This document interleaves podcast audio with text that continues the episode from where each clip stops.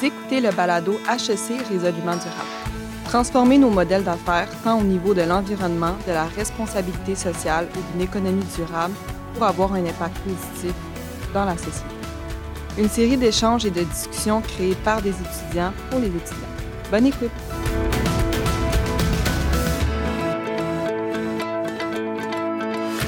Donc, bonjour à toutes, merci d'être présentes aujourd'hui. Nous sommes le 19 mars 2021 et nous nous sommes rendus compte que la pandémie de coronavirus a quand même révélé des enjeux majeurs de perte de la biodiversité. Euh, nous avons un déficit de nature qui est quand même conséquent avec euh, la perte des écosystèmes, la pollution de sol, la pollution de l'eau et finalement des enjeux majeurs euh, qui vont s'imposer à nos sociétés qui sont comment allons-nous nourrir l'humain au XXIe siècle? Comment allons-nous assurer la résilience alimentaire pour le siècle qui s'en vient? Donc, pour cela, j'aimerais vous présenter une initiative d'ici, une initiative d'HEC Montréal qui est le projet Hectare Urbain. Je vais me présenter. Je suis Manon Gigot, étudiante à la maîtrise en management et développement durable à HEC Montréal. Pour parler un petit peu plus de ce projet, je vais accueillir deux intervenantes. La première, ça va être Christelle Fournier. Bonjour Christelle, merci. Bonjour et merci pour l'invitation. Tu es auto-entrepreneuse spécialisée en agroécologie et en intelligence collective. Oui, tout à fait. Donc en fait, je suis même accompagnatrice en permaculture avec ces deux spécialités-là. Euh, voilà, donc euh, pour ceux ou celles qui connaissent euh, la permaculture, il y a plusieurs branches, on va dire, éthiques. Et donc, euh, on va dire que l'agroécologie et l'intelligence collective représentent un peu l'ensemble des branches de la permaculture. Exactement, et on va en parler beaucoup plus en détail dans la suite de, ce balado. Ensuite, je suis ravie d'accueillir Nadia Karina Ponce-Morales. Bonjour. Bonjour, Manon. Tu es coordinatrice au développement durable à HEC Montréal. Oui, en effet, euh, je travaille avec HEC Montréal, donc euh, pour vraiment veiller à la mise en œuvre de notre euh, politique et plan d'action en développement durable. J'ai le grand plaisir de travailler avec notre escouade étudiante DD qui est derrière cette série de balados et euh, en fait, c'est vraiment une belle initiative pour partager avec leurs pairs leurs connaissances en matière de développement durable dans ces différentes sphères. Donc, ça me fait vraiment plaisir. C'est la première fois que je parle dans une série balado. bah, écoute, bienvenue et bonne chance. Bonne chance à nous trois, d'ailleurs. écoute, justement, tu es la plus impliquée, on va dire, sur le projet Hectare Urbain depuis un certain temps déjà. Est-ce que tu voudrais bien nous le présenter en quelques mots? Oui, tout à fait. En fait, euh, Hectare Urbain, c'est un projet d'agriculture urbaine qui a été fondé en 2013 et c'est vraiment une initiative qui a commencé avec nos étudiants. Et euh, c'est un projet tellement euh, mobilisateur que l'école a décidé de le transformer dans un projet institutionnel. Mm. Puis on les soutient avec des ressources humaines et financières. Euh, mais on compte vraiment surtout avec l'énergie, la motivation de nos, de nos, bénévoles, qui sont autant des étudiants que des membres du personnel d'HEC Montréal. Et le projet comprend quatre volets. Il a une forêt nourricière de 5400 mètres carrés mhm. qui valorise le patrimoine végétal de Mont-Royal. On a aussi un espace vert, un potager euh, sur une de nos terrasses et on a deux ruches sur notre campus. Ça, c'est pour les volets physiques, mais on, a aussi un, volet humain. On va vraiment parler de, de la permaculture, mais un des aspects, c'est l'importance du partage. Donc, on implique beaucoup nos étudiants dans le partage des savoirs avec des plus jeunes, du primaire et du secondaire, qui participent au programme de parrainage des écoles. Euh, cela vraiment nous permet un maillage intergénérationnel très intéressant. À date, on a initié à peu près 1100 enfants au concept de permaculture, biodiversité. Et euh, on travaille surtout euh, avec des enfants issus des quartiers défavorisés, mais on est ouvert à travailler avec toutes les écoles. Puis on a travaillé aussi principalement dans les quartiers ici à Côte-des-Neiges, à Outremont, mais on a collaboré avec une école à Montréal-Est euh, dans le cadre d'un projet dont Christelle a fait partie. Et puis, on travaille euh, cette année au quartier Saint-Michel.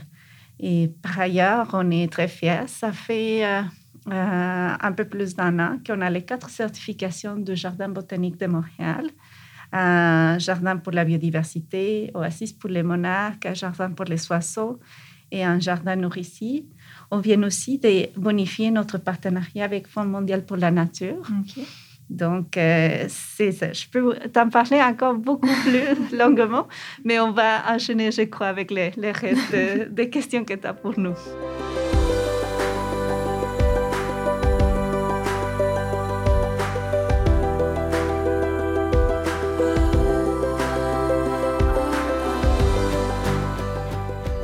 Effectivement, c'est un projet qui est très dynamique, mais dont la mission principale, euh, corrige-moi si je me trompe, c'est quand même une mission avant tout éducative.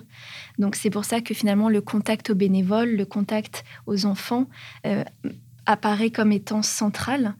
Euh, les premières années du projet, c'était surtout des années de consolidation, de croissance. Et finalement, la pandémie est venue depuis un an ralentir considérablement euh, l'avancée, on va dire, la croissance du projet. Et, euh, vous avez travaillé avec des étudiants d'HEC Montréal sur Hectare Urbain et ils ont formulé un certain nombre de recommandations, dont celle de mettre en place finalement des ateliers d'apprentissage de la permaculture ouverts au plus grand nombre. Donc on voit vraiment que finalement, cette ouverture aux étudiants d'HEC aux bénévoles a quand même une place importante. Et qu'est-ce que vous voulez transmettre justement avec ce projet d'hectare urbain euh, aux étudiants d'HEC Montréal et aux bénévoles qui participent au projet? Oh, En fait, euh, tu as tout à fait raison, euh, Manon. C'est vraiment un projet par et pour nos bénévoles.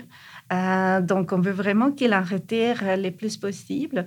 Et en cette période de pandémie, on pense beaucoup à leur mieux-être. Euh, je réalisais l'autre jour une étude qui était faite euh, au Royaume-Uni qui parlait vraiment des bienfaits de passer au moins deux heures par semaine en nature, comment ça peut vraiment influencer notre perception de notre santé et, et du bien-être de façon très positive. Euh, il y a vraiment une panoplie d'études qui démontrent comment euh, une marche en forêt peut faire descendre euh, l'hormone de stress, le cortisol. Donc, on veut vraiment que les bénévoles puissent profiter de, cet espace que nous avons pour contribuer à leur mieux-être, surtout dans la période actuelle. Mais on veut aussi, de façon plus large, même avant et, espérons-les après pandémie bientôt, on veut leur aider à développer un sentiment de satisfaction. Le sentiment qui apparaît vraiment en travaillant avec ses mains, en disant, bon, c'est moi qui a planté cette section de la forêt, euh, euh, je récolte des fruits, j'y goûte. Euh, c'est vraiment quelque chose qui n'est pas tangible, mais qui peut vraiment renforcer ce sentiment d'accomplissement d'une façon très, très durable. on veut aussi euh, que nos bénévoles identifient des pistes de solutions individuelles et collectives pour les enjeux que tu as mentionnés au début, entre autres. Euh, mais on voit, on, veut également euh, que chaque personne développe sa propre expertise, se rende compte vraiment de comment ce travail collectif, ces mises en commun des, savoirs et des travail peut se transformer tranquillement dans des valeurs qui les amène à accroître leur responsabilité sociale. Puis, en fait, ce que j'aime beaucoup aussi dans les projets, c'est que on parle vraiment d'échanges avec nos bénévoles étudiants, les bénévoles issus de nos, membres du personnel. Et euh, mes collègues et moi-même, avant d'être coordonnatrice, je, je m'étais impliquée comme bénévole.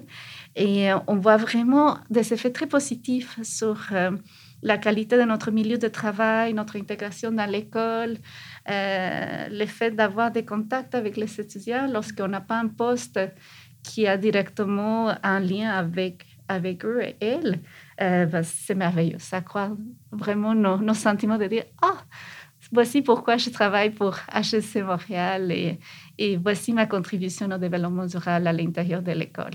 Alors justement, ça fait le lien avec beaucoup de choses que j'ai entendues sur Hectare Urbain. D'ailleurs, quand tu parlais de ce contact euh, auprès de la nature qui finalement euh, va venir provoquer un sentiment de bien-être profond chez nous, ça fait pour moi écho à ce que disait euh, chargé de bénévoles sur Hectare Urbain Stéphane Chalmot, avec qui j'ai eu l'occasion d'échanger, qui disait justement que il s'agit de quitter pour les étudiants quelques instants la sphère des hautes études, la sphère des grandes idées, euh, des grands concepts, des grandes théories, pour aller finalement réapprendre les choses simples et réapprendre euh, les choses de la terre, finalement. Euh, réapprendre à utiliser ses mains, réapprendre l'odeur, réapprendre ses sens. Et ça, je pense que c'est quelque chose qui contribue réellement euh, au bien-être des étudiants sur le campus et qui a un apport considérable au sein d'une école euh, de gestion comme HEC Montréal. Mais en même temps, ce sont des idées qui peuvent nous paraître tellement déconnectées de la réalité de ce qu'on apprend au sein d'une école de gestion qu'on peut s'interroger sur la pertinence du projet d'hectare urbain au sein d'une grande école comme HEC Montréal. Donc c'est pour ça que je m'adresse à toi. À ton avis, quel est vraiment l'intérêt, l'enjeu d'un tel projet au sein d'une école telle qu'HEC Tout à fait, tout à fait, Manon. Et en fait, les gens sont toujours surpris quand on dit vraiment une des quatre forêt nourricière quand même assez important sur l'île de Montréal est HEC Montréal, qui est une mm. école de gestion où on a des étudiants qui n'ont pas cette expertise. Et euh, mais, mais je pense que c'est ça qui, qui fait vraiment la beauté du projet. Euh, les projets permettent aux, futurs gestionnaires d'HEC Montréal d'intégrer vraiment des connaissances, des attitudes, des comportements qui construisent ou bien renforcent leur implication citoyenne. Euh, les, membres de notre communauté étudiante qui sont impliqués deviennent ainsi beaucoup plus conscients du rôle qu'ils pourront jouer dans les organisations qu'ils vont, où, ils vont travailler plus mm. tard. Parfois, il y a des personnes qui me disent, je ne veux pas nécessairement faire un, diplôme en, développement durable, mais je veux intégrer vraiment le développement durable à, ma pratique. Mm. Et les projets m'ont aidé à réaliser que euh, en fait, je peux, je peux vraiment jouer un rôle euh, de sensibilisation avec mes collègues. Je peux devenir vraiment un, agent de changement. Il euh, faut dire aussi, il y a vraiment un rôle très important pour quelqu'un qui gère une organisation, peu importe la taille ou le secteur, prendre conscience de, de ce fait que ces activités peuvent avoir sur les écosystèmes, la nature mais c'est très difficile de euh, réaliser ces effets si tu n'as jamais été en contact. C'est qu'on on aime ce qu'on connaît. Euh, le fait vraiment d'apprendre à aimer la nature, d'être en contact avec, ça peut vraiment susciter euh, vraiment cette appréciation, mm. cette volonté de penser toujours, OK, quels, sont impacts sur l'environnement, comment je peux les réduire, les mitiger, puis éventuellement les annuler. Et euh, on peut aussi utiliser Hectare Urbain comme laboratoire vivant. Euh, vivant. Pardon. Euh, tu nous as donné l'exemple de nos étudiants qui nous ont aidés à repenser les projets, à nous proposer des recommandations. C'était fait dans le cadre d'un de leurs cours. Mais on peut aussi parler de différents enjeux de gestion. Euh, pensons euh, notamment à toutes les leçons que la biodiversité peut nous donner dans un milieu euh, comme celui où on, est, où on a vraiment une grande biodiversité de plantes. On a planté à peu près 100 espèces. On est à côté du Mont-Royal, qui c'est quand même un écosystème urbain assez intéressant. Mm. tous ces écosystèmes ont une bonne résilience si on, se met à réfléchir à la résilience qu'on peut susciter dans les organisations, quand on recrute une équipe diverse avec différentes compétences, euh, différentes euh, euh, expériences de vie, on peut faire ce type de parallèle dans une école de gestion très facilement en regardant la nature. Donc justement, tout au long de ce balado, on va voir comment les principes finalement de la permaculture, comment les apprentissages qu'on pourrait acquérir euh, en étant bénévole à Hectare Urbain peuvent nous servir tout au long de notre cheminement finalement étudiant et professionnel, voire notre cheminement de vie. Est-ce que toi, Christelle, tu serais d'accord un petit peu avec ce qu'a dit euh, Nadia précédemment sur la pertinence d'un tel projet au sein d'une école comme HEC Montréal? En fait, euh, oui, complètement. Déjà, j'appuie à peu près tous les arguments qui ont été énoncés, évidemment. Et euh, je me permettrais même de rajouter que, en fait, au début, quand j'ai appris qu'il y avait ce projet au sein d'HEC, également, j'ai été très surprise. Et en même temps, avec un peu de réflexion, je me suis dit, mais en fait, ça devrait être le cas tout le temps. Mmh. C'est l'inverse qui s'est passé avec une réflexion en me disant que finalement, euh, on, avec l'évolution de nos sociétés occidentales, on a énormément séparé les gens qui font et les gens qui pensent. Euh, on a spécialisé énormément. euh, on a commencé à faire perdre du sens aussi au fur et à mesure de nos métiers qui sont ultra spécialisés des fois. Et en plus, euh, tout le monde est conscient qu'il y a un problème au niveau environnemental. Et quel que soit euh, le niveau d'études, quelle que soit la classe sociale, on est tous dans ce bateau-là. Donc, je trouve ça formidable qu'une école qui, théoriquement, n'est pas, a priori, n'aurait pas cette mission-là, l'intègre directement pour offrir aussi ce regard à ses étudiants qui vont être des gestionnaires en fait, euh, les étudiants d'HEC vont avoir une influence grande sur le monde.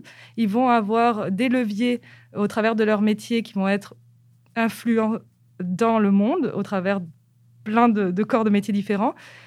C'est quand même important, je crois, qu'on leur donne des outils d'observation et de sensibilisation à la biodiversité et à l'humain et aux dynamiques euh, vivantes pour s'en inspirer et et avoir l'impression de contribuer à ce monde de façon un peu plus euh, marquée et évidente. Et justement, ce projet n'est pas que destiné aux étudiants d'HEC, mais aussi à des centaines, voire des milliers euh, d'élèves des quartiers euh, aux alentours. Pourquoi c'est important finalement de, de, faire participer tous ces enfants, de leur enseigner toutes ces choses-là dès le plus jeune âge? Nadia, tu peux commencer. je peux commencer, parfait. Euh, en fait, euh, c'est ça, on a, on a vraiment, euh, comme je l'ai mentionné tout à l'heure, on, on, veut, on souhaite transmettre ces valeurs de responsabilité, d'engagement envers la communauté mm. avec les étudiants. nos étudiants aussi retirent beaucoup de bénéfices. Ils développent des compétences de gestion de projet, en animation. Euh, mais pour les petits, c'est parfois une occasion de bonifier euh, euh, toutes les compétences liées aux sciences de la vie. je suis encore surprise de voir à quel point parfois les enfants, quand on leur parle des sols, euh, c'est un concept extrêmement abstrait, mm. euh, mais là, on les met vraiment à expérimenter avec les sols. Ils touchent aux, petites bibites, ce qu'ils adorent en général, et on complémente vraiment les volets théoriques qu'ils voient en classe avec vraiment un aspect expérientiel. Souvent, ils travaillent dans leur cours d'école. Il a un sentiment aussi de fierté. Euh, et n'oublions pas l'estime de soi, euh, la confiance en soi, c'est vraiment euh, des éléments qu'on doit cultiver dès, un jeune âge et qui va suivre un enfant toute, toute sa vie. Euh, et on, on, a vraiment du plaisir aussi. Parfois, on offre des satellites à des petits de la maternelle. Ils viennent faire un rallye sur les terrains d'hectares urbains. ça peut être vraiment une belle occasion aussi pour nos étudiants de façon ludique, vraiment de, partager euh, leurs connaissances avec les, tout jeunes. Et parfois aussi, on va, on va à l'école, on embellit la cour d'école et euh, ça leur donne quand même euh, un sentiment d'espoir. Tout récemment, Christelle, moi-même, puis notre collègue Stéphane Chalmont avons participé dans un colloque puis on parlait en fait de comment on peut contribuer à réduire l'éco-anxiété des, plus jeunes mm. à travers ce type de projet, ce qui est vraiment génial. Et je ne peux pas, euh, euh, je peux pas euh, arrêter de mentionner aussi les bienfaits et l'impact que ça peut avoir dans une famille. Des fois, les petits, c'est vraiment un vecteur hyper important de nouvelles connaissances, de nouvelles valeurs. Euh, euh, Christelle peut en parler davantage, mais euh, à Montréal-Est, je pense à l'exemple d'un des jeunes, je pense de cinquième année, qui a décidé de, partir en potager avec sa famille à la suite de satellites ah, avec Hectare 20. Et c'est juste un des exemples des, des, des, des jeunes qui arrivent puis Maman, j'ai appris comment les tomates poussent. Ça me tente. Est-ce que ça tente de faire un petit jardin dans notre balcon? C'est ça le type de changement qu'on peut susciter, même si c'est une petite échelle, mais je pense que euh, ça peut avoir un impact durable sur une famille ou sur, sur les familles qui choisissent de s'impliquer avec nous. Alors effectivement, finalement, l'apprentissage par la pratique, en utilisant ses sens, ça a des bénéfices qui sont vraiment incommensurable chez les enfants et ce qu'on ne valorise pas assez. Et d'ailleurs, on en parlait euh, beaucoup avec toi, Christelle, aussi. Euh, l'avantage finalement de ce type d'approche, c'est aussi, comme tu disais Nadia, d'aller chercher à valoriser l'estime de soi chez les enfants. On va atténuer les rapports de compétition, on va les encourager à faire pousser des plantes eux-mêmes. On va pas leur donner les mêmes semis pour pas qu'ils puissent se comparer entre eux. Et ça, Christelle, tu avais vraiment insisté sur les bienfaits chez les enfants, finalement, de sortir des salles de classe pour aller réapprendre autrement. Est-ce que tu pourrais m'en dire un petit peu plus? Ah Oui, bien sûr. Euh, bah, déjà, on, leur permet de pouvoir euh, utiliser d'autres intelligences, d'autres types d'intelligence. On, sait qu'il y en a euh, deux qui sont très sollicités au sein des écoles, avec le côté logico-mathématique. Euh, mais c'est vrai que tout ce qui est beaucoup plus émotionnel, les intelligences émotionnelles, l'intelligence en lien avec la nature, sont beaucoup moins sollicités ben, par le contexte même, par la structure même des écoles.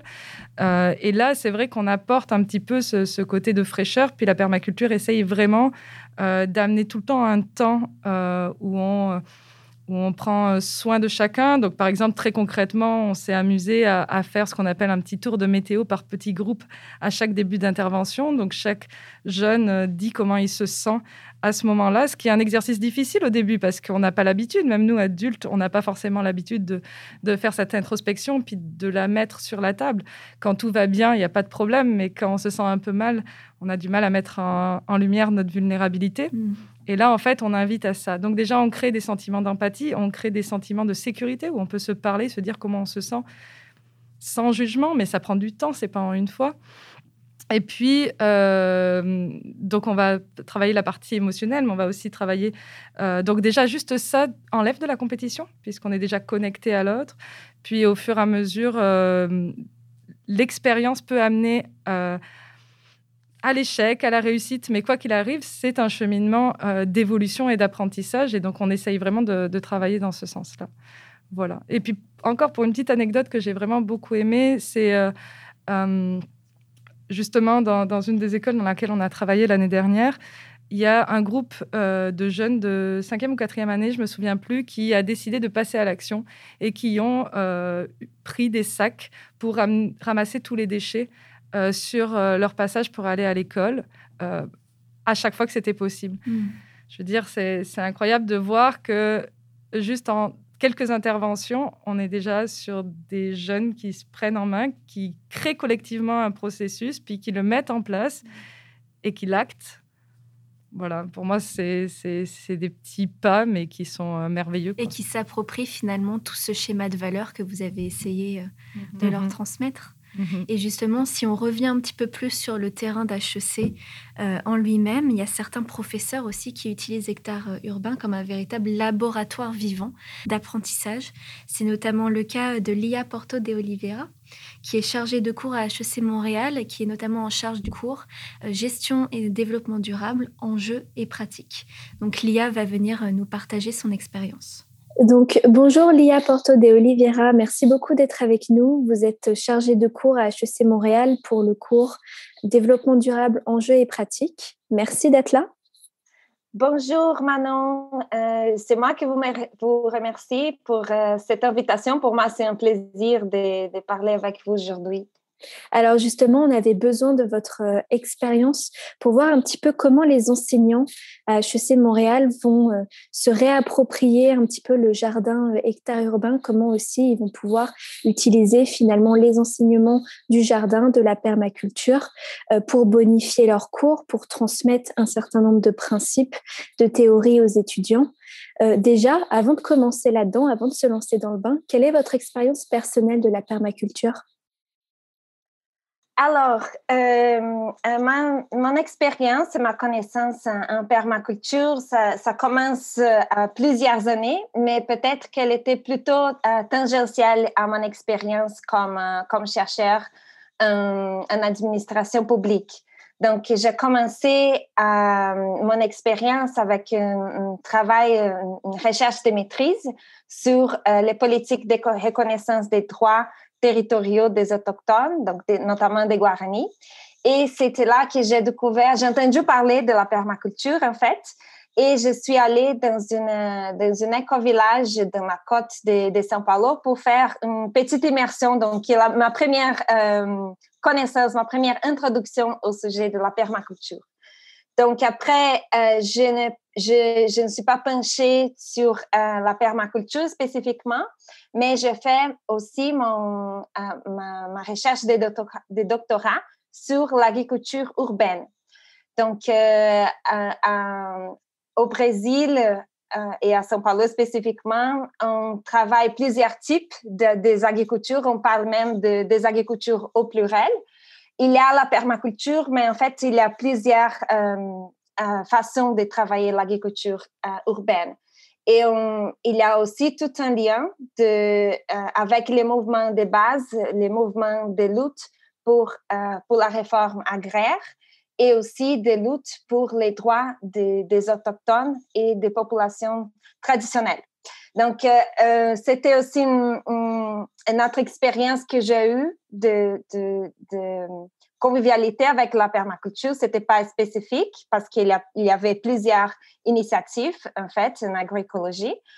Euh, mais après, je suis venue à Montréal. J'ai eu euh, différentes expériences dans, les jardins. Euh, il y a un jardin spécifique qui travaillait plutôt avec la permaculture, avec le Food Depot, l'organisation Food Depot. Il y a un jardin en racine de paix qui travaille avec la permaculture. Et ensuite, j'ai découvert l'hectare urbain à, HEC.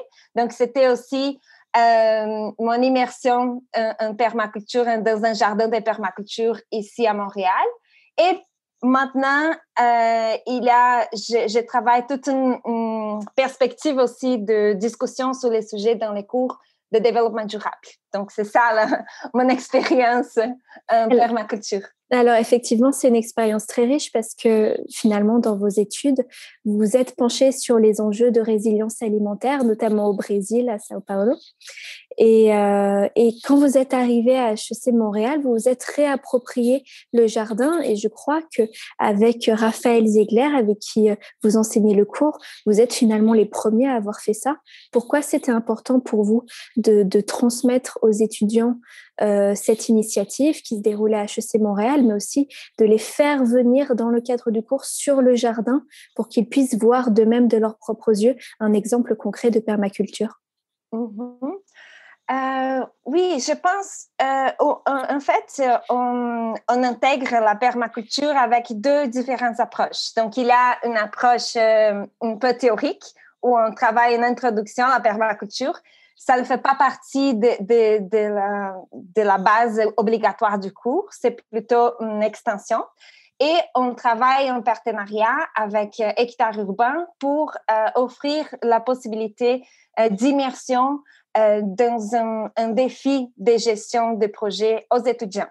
Donc déjà, et, je pense que ça c'est très important parce que quand on, enseigne, on donne un cours en développement durable, euh, il y a toute une préoccupation d'analyser et d'étudier les évidences, euh, les évidences de la science par rapport aux problématiques euh, environnementales, économiques et sociales de notre planète et de nos différents territoires. Et ensuite, c'est aussi très important de préparer les étudiants à être capables à réfléchir sur des innovations sociales et sur des stratégies de gestion pour mettre en place ces innovations sociales.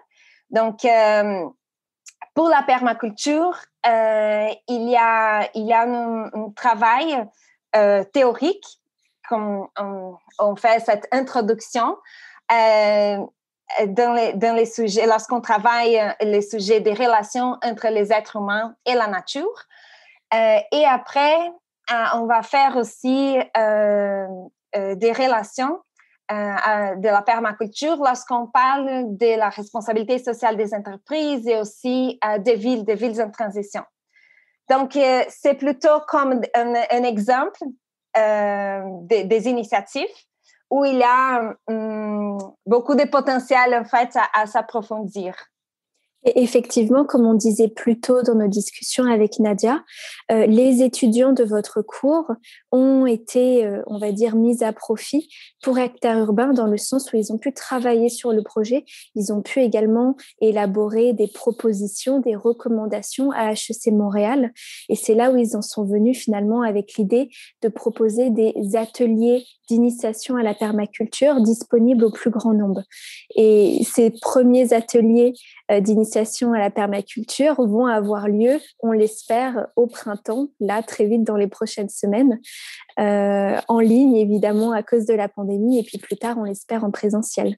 Et quels sont les enseignements euh, concrètement que vous souhaitez transmettre à vos étudiants à travers cet exemple d'hectare urbain? Euh, alors, je pense qu'ici, il y a aussi deux, deux niveaux d'enseignement. Donc, un niveau peut-être plus théorique et après, niveau pratique. Donc, je vais commencer à peut-être expliquer ces enseignements euh, théoriques parce qu'il y a ces liens à faire dans les cours. Donc, euh, lorsqu'on travaille sur la thématique de, la relation entre les êtres humains et la nature, euh, on travaille beaucoup sur euh, l'approche euh, des capacités et notamment l'approche de Martha Nussbaum sur le développement humain et le bien-être.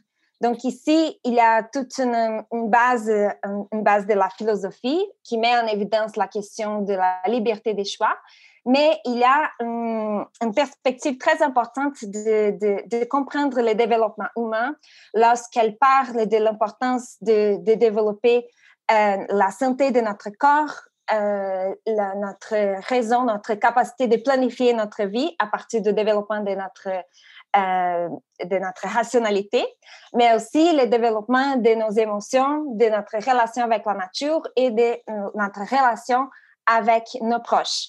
Donc, il y a toute une, approche de développement humain qui, qui, met en évidence cette intégralité entre raison, émotion, euh, relation avec la nature et relation humaine.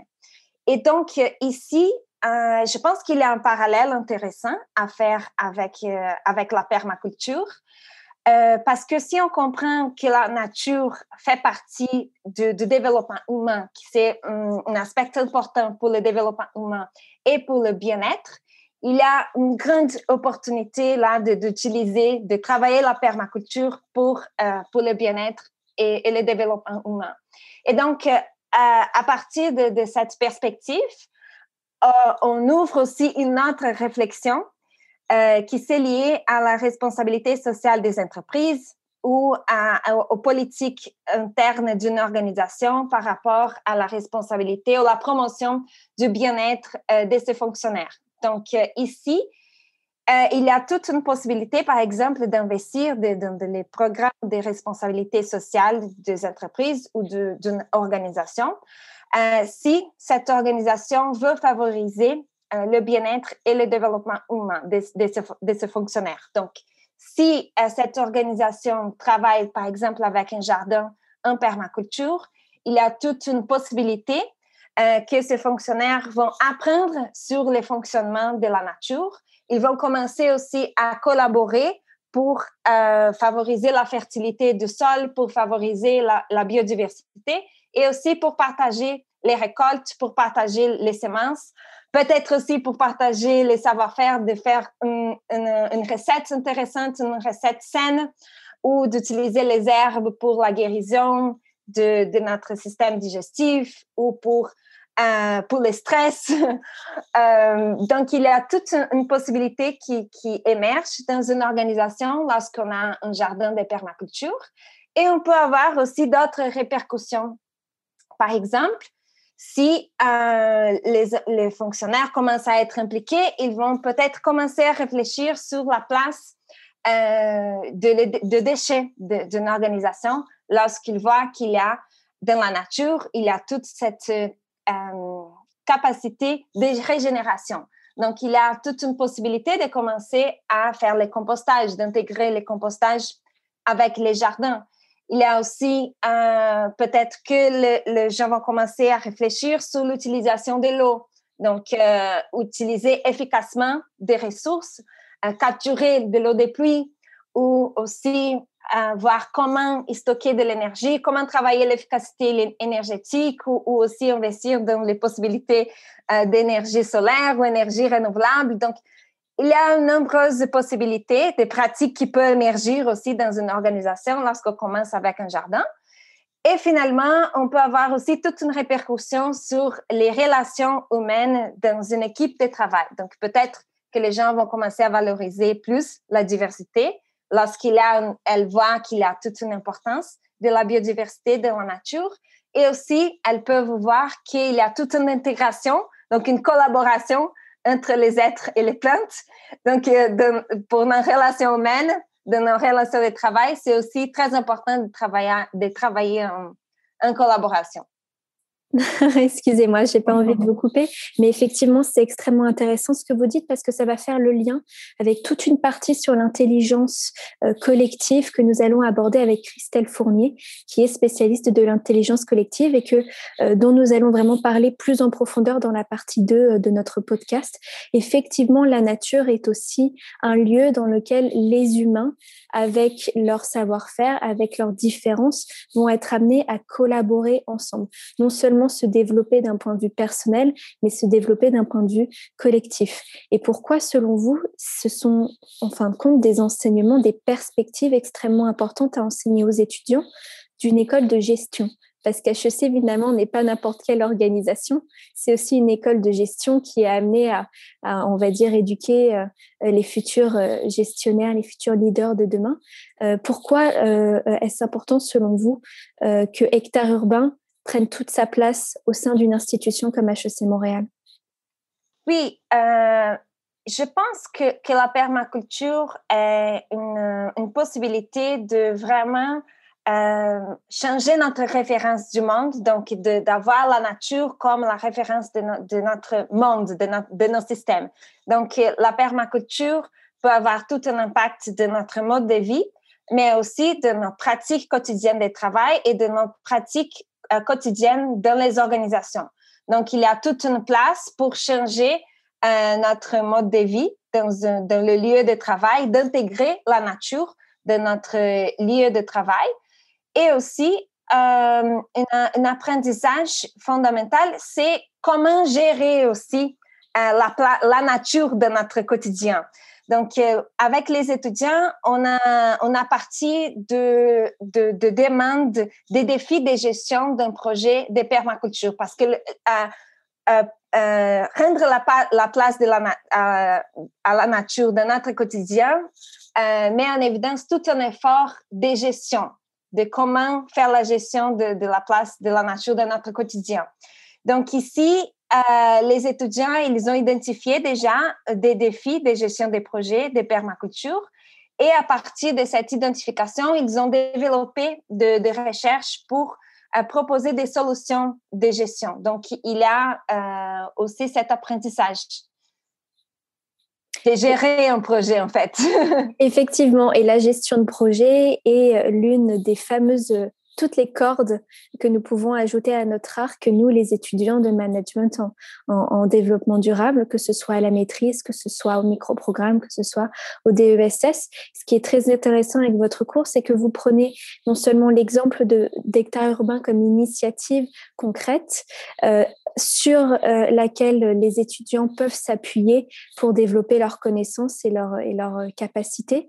Mais c'est une initiative parmi tant d'autres et euh, vous avez à cœur finalement de collaborer avec plusieurs partenaires à Montréal et ailleurs pour que les étudiants puissent réellement réaliser un mandat euh, de gestion ou de consultation concret dans le cadre de votre cours. Écoutez, merci beaucoup Lia. Je ne vais pas prendre plus de votre temps, mais votre expérience a été très enrichissante et j'espère qu'elle sera inspirante pour euh, les autres professeurs euh, de HEC Montréal ou d'autres institutions qui pourront nous écouter. Merci beaucoup. Merci beaucoup, Manon Gico. C'était un plaisir de parler avec vous aujourd'hui. Merci, au revoir.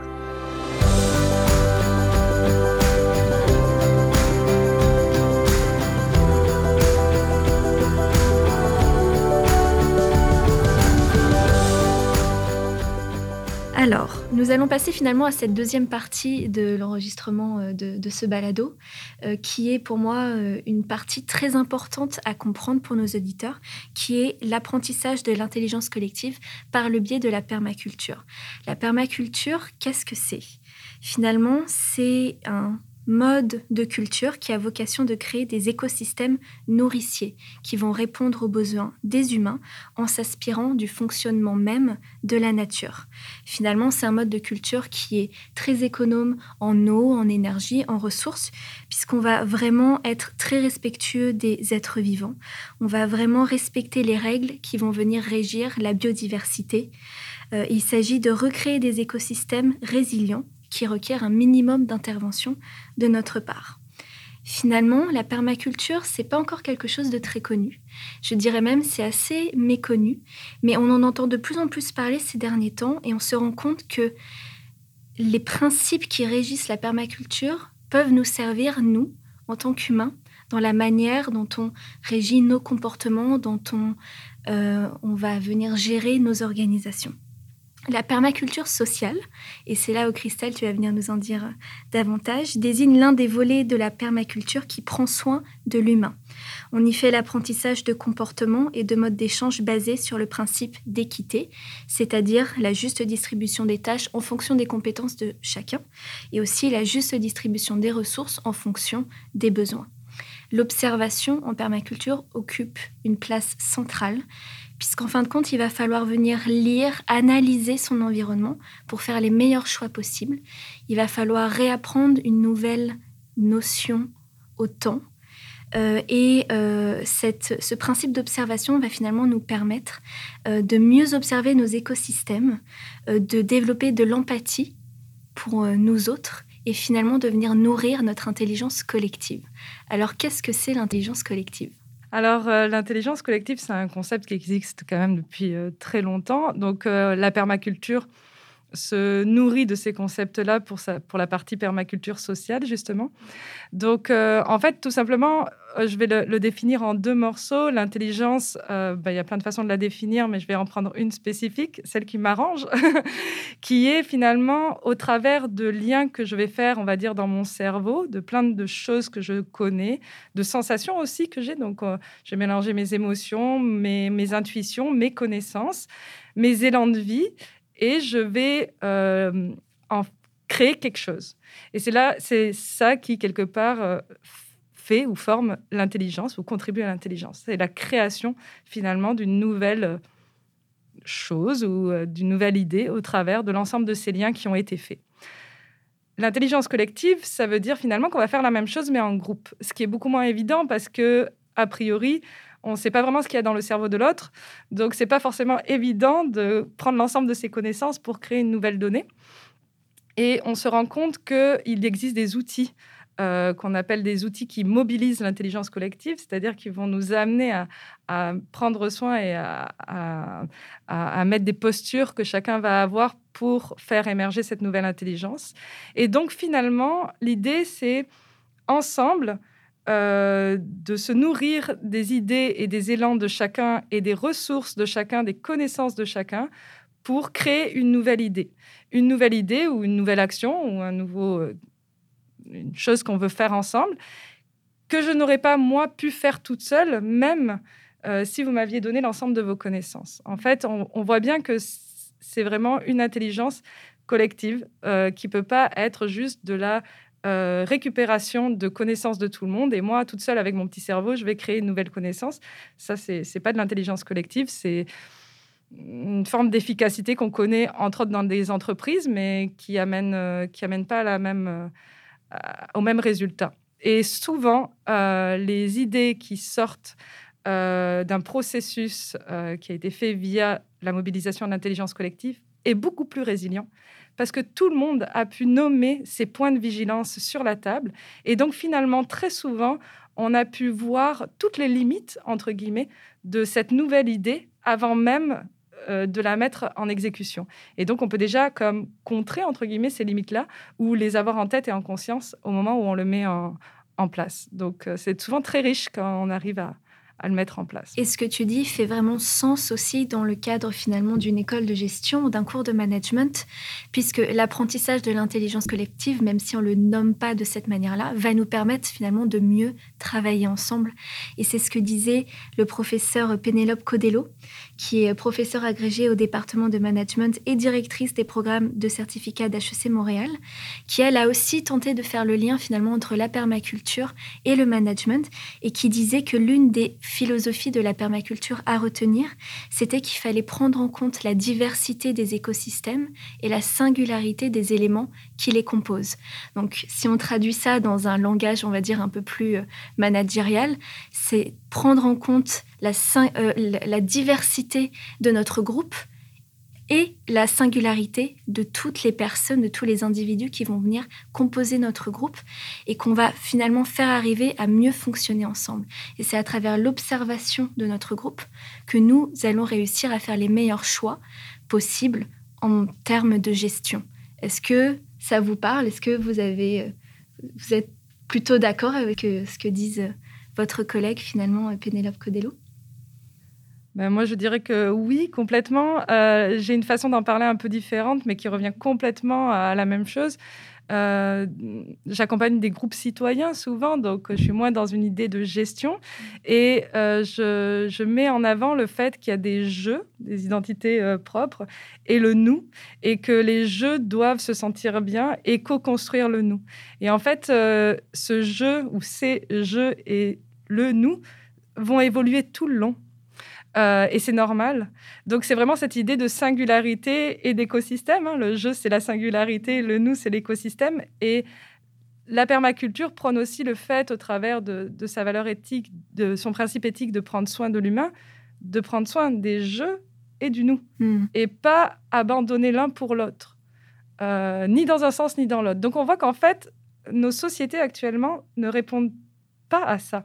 On a soit des sociétés très individualistes, euh, tendance capitaliste, libérale, etc. Soit on a des, sociétés beaucoup plus communistes, même si elles sont un peu en train de disparaître, mais où on est en train de faire passer le nous euh, théoriquement hein, euh, en premier. Hmm, Donc, et là, en fait, c'est une proposition de dire bah non, on va essayer de garder et prendre soin des deux, en fait. Et dans nos sociétés, justement, il y a quelque chose qui revient souvent, qu'on critique souvent, c'est notre rapport au temps. Et là aussi, Pénélope Codello a eu, je trouve, une réflexion intéressante qui nous disait qu'à travers finalement l'observation de la nature, les apprentissages qu'on fait avec la permaculture, ça nous force à réapprendre une nouvelle notion au temps et à finalement comprendre que les changements ne peuvent pas se faire du jour au lendemain, mais qui vont prendre du temps et le temps qu'il faut. Et ça aussi, c'est important à comprendre en management, notamment quand on va apporter des changements stratégiques à notre organisation. Est-ce que vous êtes d'accord aussi avec ce postulat? Tout à fait. Et, et je crois aussi, je peux penser aussi à, notamment à, la collaboration euh, euh, avec, euh, au niveau international. Lorsqu'on doit vraiment tenir compte des spécificités des contextes, des, euh, chacun de nos partenaires ou de notre contrepartie, euh, en même temps qu'on doit vraiment travailler pour un objectif commun. Et euh, parfois, les écosystèmes peuvent nous donner des, des leçons importantes, de dire comment on s'adapte à l'autre personne, tout en vraiment considérant nous euh, c'est quoi qui nous plaît là-dedans? C'est où nos forces? Où on peut être complémentaires donc euh, euh, c'est une très belle réflexion et Christelle, je me demande si ça fait du lien finalement avec ce que vient de dire Nadia. Il me semble que oui. Aussi dans tes travaux, tu abordes beaucoup le concept de biodiversité humaine. Est-ce que tu pourrais nous en dire davantage, nous expliquer ce que tu entends par là? Oui, c'est une petite façon de, me moquer et mettre un petit pic euh, au cerveau. En effet, en fait, on est euh, l'idée de la biodiversité humaine. Et eh ben, c'est toute la question euh, finalement sociale qui est mise derrière, mais en essayant de la mettre en lumière, on est tous différents. On vient, il y a des questions de genre. on voit qu'il y a des inéquités de genre. On voit qu'il y a des mmh. inéquités euh, en fonction des minorités, en fonction des, classes sociales, énormément aussi, euh, en fonction de, son éducation. Et l'idée aussi, c'est d'essayer d'éviter l'entre-soi. je pense que l'intelligence collective, entre autres, ou, la nature, nous montre que la résilience, la capacité de résilience, c'est aussi avec un certain nombre, entre guillemets, d'éléments, d'espèces différentes qui vont permettre la résilience. Donc, si on a tous le même profil, euh, en tant qu'humain, quelque part, on va avoir des idées euh, qui vont être cantonnées à un petit monde et qui vont pas du tout pouvoir se confronter à de nouvelles réalités qui, et des enjeux qui vont arriver. Alors que si on a pris soin de la biodiversité humaine mmh. euh, autour de la table, alors il y a de fortes chances qu'il y ait une meilleure résilience aux idées qui en émergeront. Je sais que le plus que je peux, j'intègre, et on, l'avait fait euh, d'ailleurs avec Hectare Urbain, avec Nadia et, Stéphane, on avait à un moment donné fait un brainstorm avec euh, les enfants même de l'école dans laquelle euh, on allait intervenir pour qu'ils co-créent le programme avec nous. Et ça, c'est quelque chose qu'on ne pense pas souvent mais ça crée plein de choses. Ça crée déjà un lien. Pour eux, c'est déjà juste éducatif. Juste le processus est éducatif pour ces jeunes-là. Ce n'était pas obligatoire. Donc, il n'y a aucune pression. Il y en a plusieurs, je crois qu'il y en a cinq qui étaient venus euh, volontairement après leur école, en mhm. en parlant à leurs parents. Donc, je veux dire, c'est quand même un, côté leadership même, alors qu'ils sont en cinquième, quatrième année. Et ils nous ont apporté plein d'idées que nous, adultes, mais on, on serait passé à côté parce que, parce que oui, oui, vous voulez votre pause et vous amuser, oui, oui, évidemment. Mais non, pas évidemment. Il y a besoin de bouger, il y a besoin de créer, il y a besoin. Et il le nomme. Et, euh, et on, a, on a pu bonifier ce qu'on qu'on faisait, en tout cas, avec ça. Et ce sont des valeurs qui constituent finalement le cœur même d'Hectare Urbain, puisque son mode de gouvernance en soi est assez innovant. C'est un mode de gouvernance qu'on pourrait qualifier de participatif, puisque finalement, le comité exécutif d'Hectare Urbain est composé d'une dizaine de bénévoles qui sont impliqués sur le projet, et euh, de toi, Nadia, finalement, qui est coordinatrice au développement durable. Euh, alors, est-ce que tu peux me parler un petit peu des avantages d'un tel mode de gouvernance finalement? Oui, tout à fait. Puis euh, les propos de Christelle tout à l'heure me font penser, euh, des fois, on a, on a des, euh, des belles conversations, parfois des petites tensions, mais c'est plus des tensions créatrices. On, on, peut vraiment, on voit vraiment qu'il y a des gens, des perspectives différentes qui, qui nous challengent et comme on est vraiment, on prend beaucoup, on prend toutes les décisions par euh, euh, consensus. mais on, doit se mettre d'accord euh, sur comment résoudre cette tension, puis peut-être aller plus loin ou essayer d'innover. mais c'est ça, c'est, vraiment ces modes de gouvernance, c'est encore un élément d'expérimentation pour nos étudiants, mais aussi pour nos collègues. Puis on essaie vraiment d'adopter une approche euh, assez inclusive.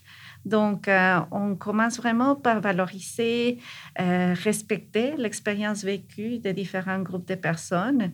une personne qui fait ses études au bac a la même voix qu'une autre personne qui a peut-être 15 ans d'expérience à l'école.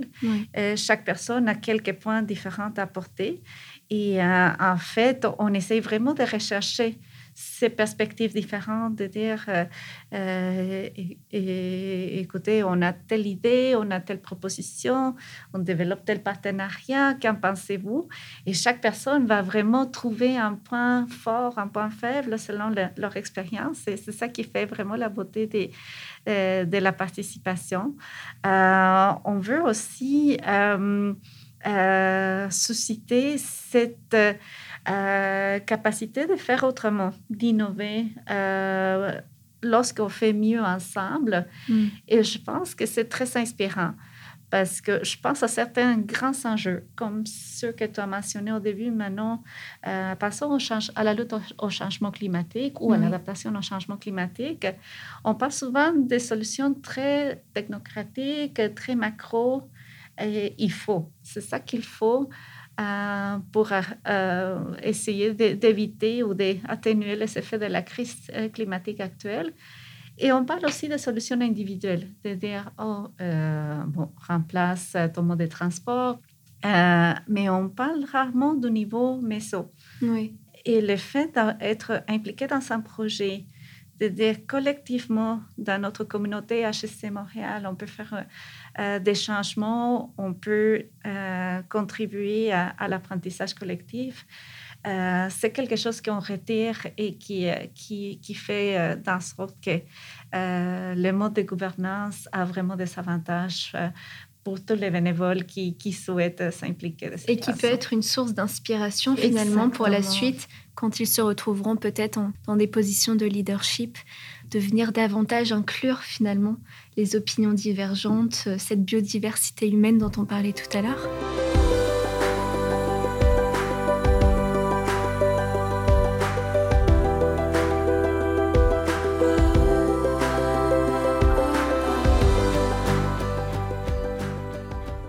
Et justement, collectivement, quel serait l'avenir d'Hectare Urbain pour adresser un petit mot de la fin sur ce projet?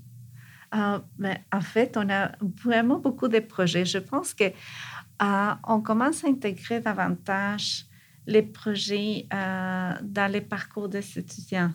On doit, on doit faire de même.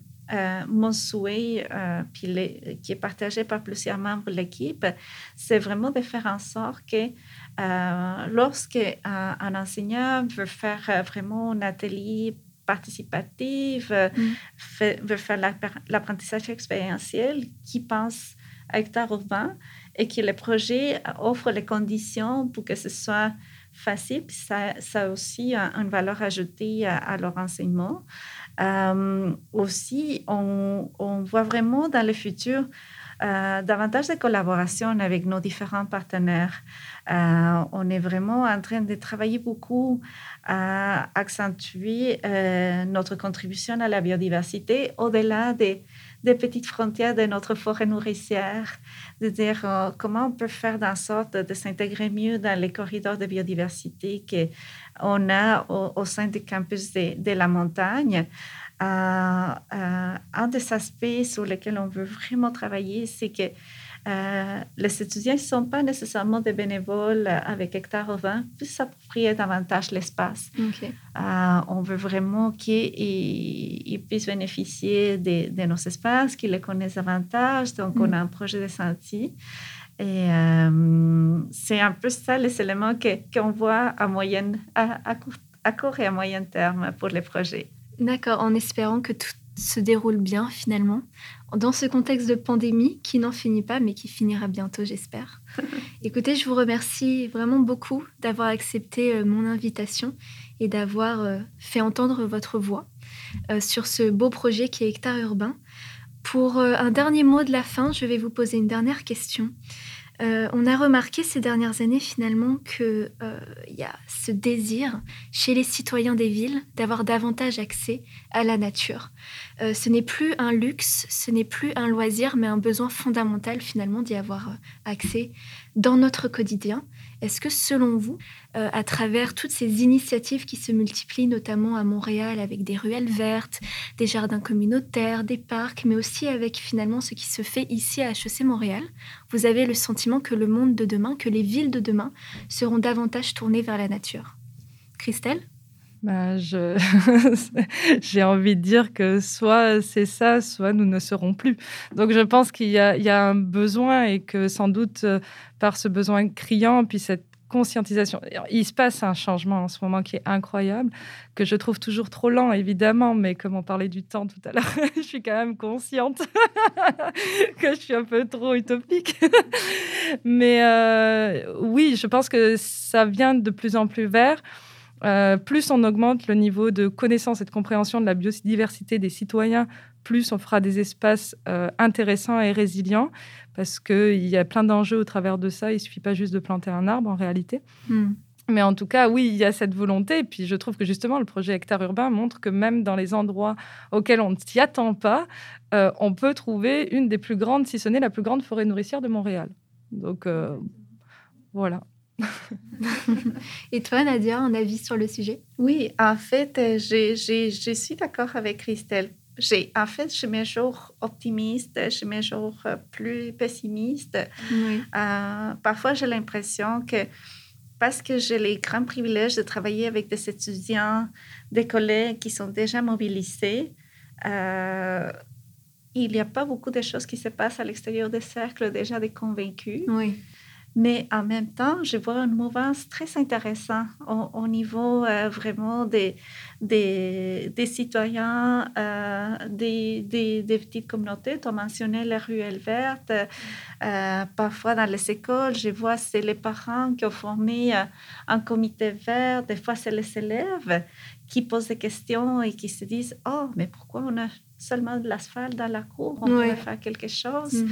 Euh, donc, euh, je me dis, euh, comme Christelle, on n'aura pas le choix. La, la, la, population sera majoritairement urbaine d'ici quelques années et on doit reprendre ses contacts pour la nature, avec la nature pour résoudre des enjeux comme le changement climatique, la sécurité alimentaire.